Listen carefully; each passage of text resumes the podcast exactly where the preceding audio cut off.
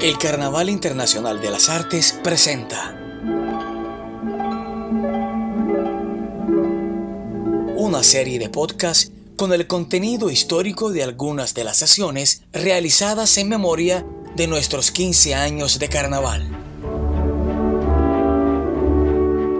A continuación, escucharemos fragmentos sobre la participación de Pedro Lemebel en lectura de su manifiesto, realizada en la segunda edición de este maravilloso evento en el año 2008, con la participación de John Better.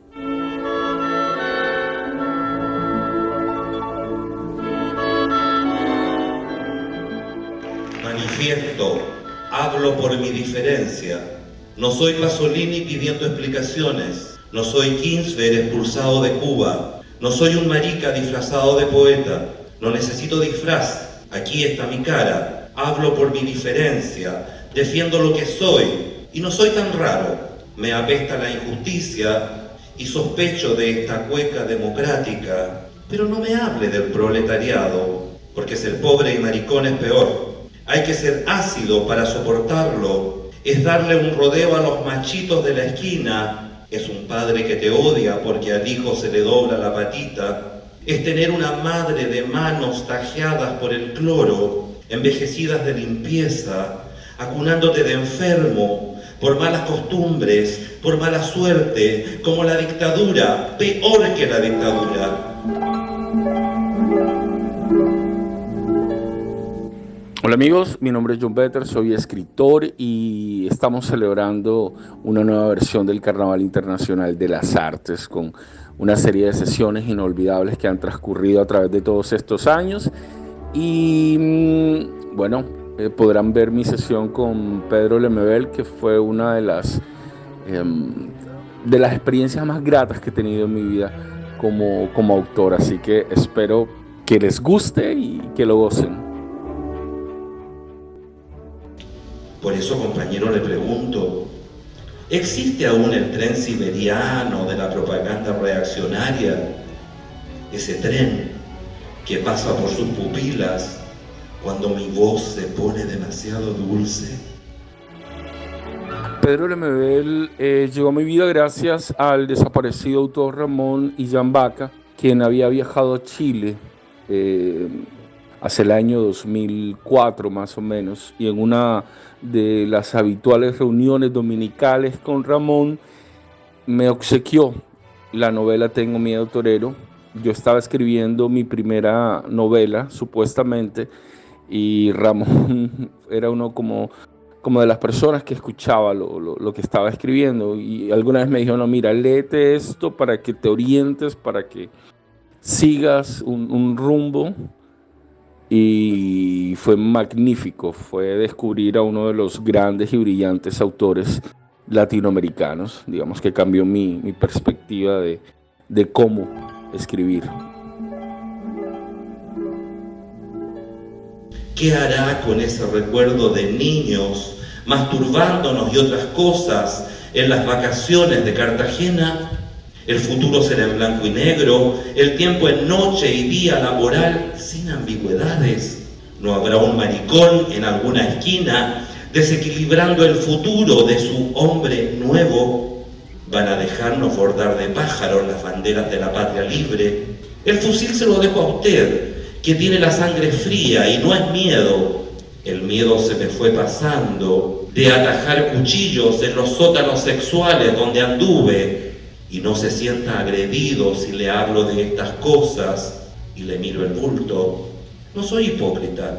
¿Acaso las tetas de una mujer no lo hacen bajar la vista? ¿No cree usted que solos en la sierra algo se nos iba a ocurrir? Aunque después me odie por corromper su moral revolucionaria, tiene miedo que se homosexualice la vida. Y no hablo de meterlo y sacarlo y sacarlo y meterlo solamente Hablo de ternura, compañero.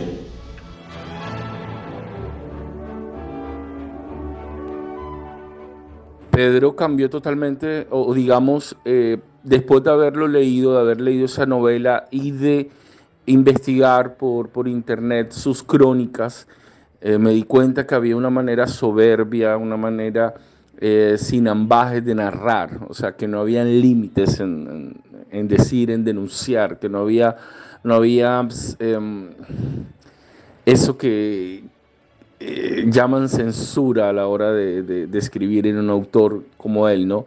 Entonces yo imité un poco esa manera descarnada en que él narraba la, eh, la vida gay, esencialmente, ¿no? La vida marginal.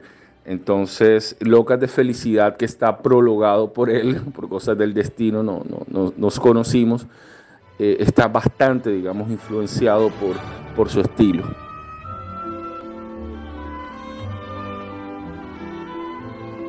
Usted no sabe cómo cuesta encontrar el amor en estas condiciones.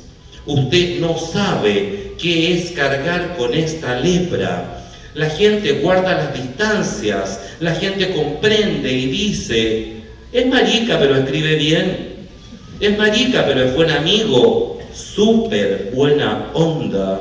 Yo no soy buena onda. Pedro Lemebel era, fue un hombre pasional, un hombre fiel a sus convicciones, tanto políticas, estéticas, y era totalmente leal, ¿no? Creo que entre los dos hubo una conexión, nos emparentaba el hecho de haber sido criado por nuestras madres, el, em, haber nacido en zonas eh, populares de, una ciudad. Entonces había como muchas cosas en común y, tal vez por eso también se conectó con lo, con lo, con lo que yo escribía, ¿no?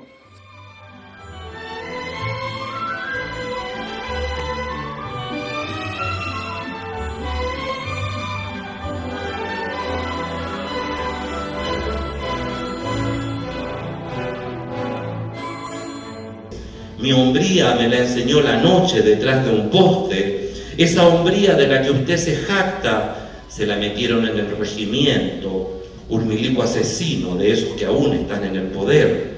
Mi hombría no la recibí del partido, porque me rechazaron con risitas muchas veces. Mi hombría la aprendí participando en la dura de esos años y se rieron de mi voz amariconada gritando, iba a caer, iba a caer. El manifiesto de Pedro Lemebel es un texto revolucionario desde su origen, ¿no? desde su nacimiento, ¿no? un hombre gay en un país tan conservador como Chile, medio travestido, en tacones, se monta una tarima en una reunión del Partido Comunista a leer un texto donde le dice, le grita, le escupe a la izquierda eh, que los homosexuales también forman parte de una revolución, que son una fuerza viva, que son una fuerza de denuncia. Entonces le sobra el coraje a Pedro para exigirle eso a un movimiento político, ¿no? Como, como la izquierda. Y es un texto que, bueno, no solamente actualmente representa a las minorías eh, sexuales de Latinoamérica, sino a cualquier tipo de minorías que quiera ocupar un lugar, que quiera alzar una voz y quiera sentar un precedente dentro de cualquier lucha social.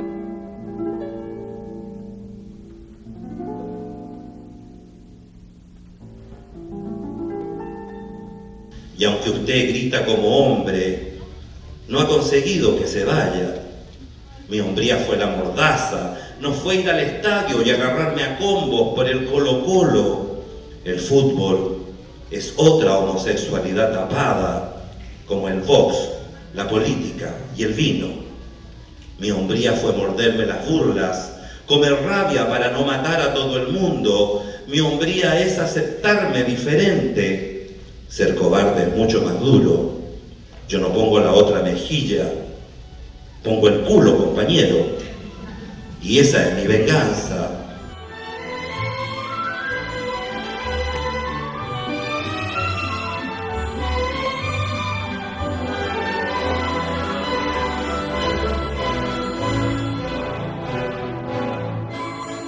Eh, Pedro Lemebel dejó una gran obra. Pedro Lemebel estuvo en Barranquilla cuando prácticamente Colombia desconocía la obra de él. Es bueno que editoriales como Planeta se hayan encargado, por ejemplo, actualmente de sacar la biblioteca Lemebel, donde se pueden conocer muchos de sus títulos, ¿no? Porque es una obra eh, de denuncia, es una obra social, es una obra que, que nos muestra los estragos de la dictadura, de las desigualdades, ¿no? No es una obra acomodada, no es la obra de un burgués sentado en su apartamento escribiendo sus viajes a, París o a, Italia, ¿no? Es la de un hombre de eh, casi un mapuche, que, o sea, eh, Pedro es como un tótem, ¿no? para mí, de, la, de, la figura del hombre latinoamericano nativo, ¿no? Eh, entonces, eh, exponiendo un discurso que, atravesó eh, lenguas, Pedro se ha hecho un documental, es súper famoso. bueno, pero y eso está bien, ¿no? Que, la obra se conozca porque vale la pena escuchar su, su voz luchadora, ¿no? A usted le doy este mensaje y no es por mí. Yo estoy viejo y su utopía es para las generaciones futuras. Hay tantos niños que van a nacer con una alita rota y yo quiero que vuelen, compañero, que su revolución les dé un pedazo de cielo rojo para que puedan volar. Gracias.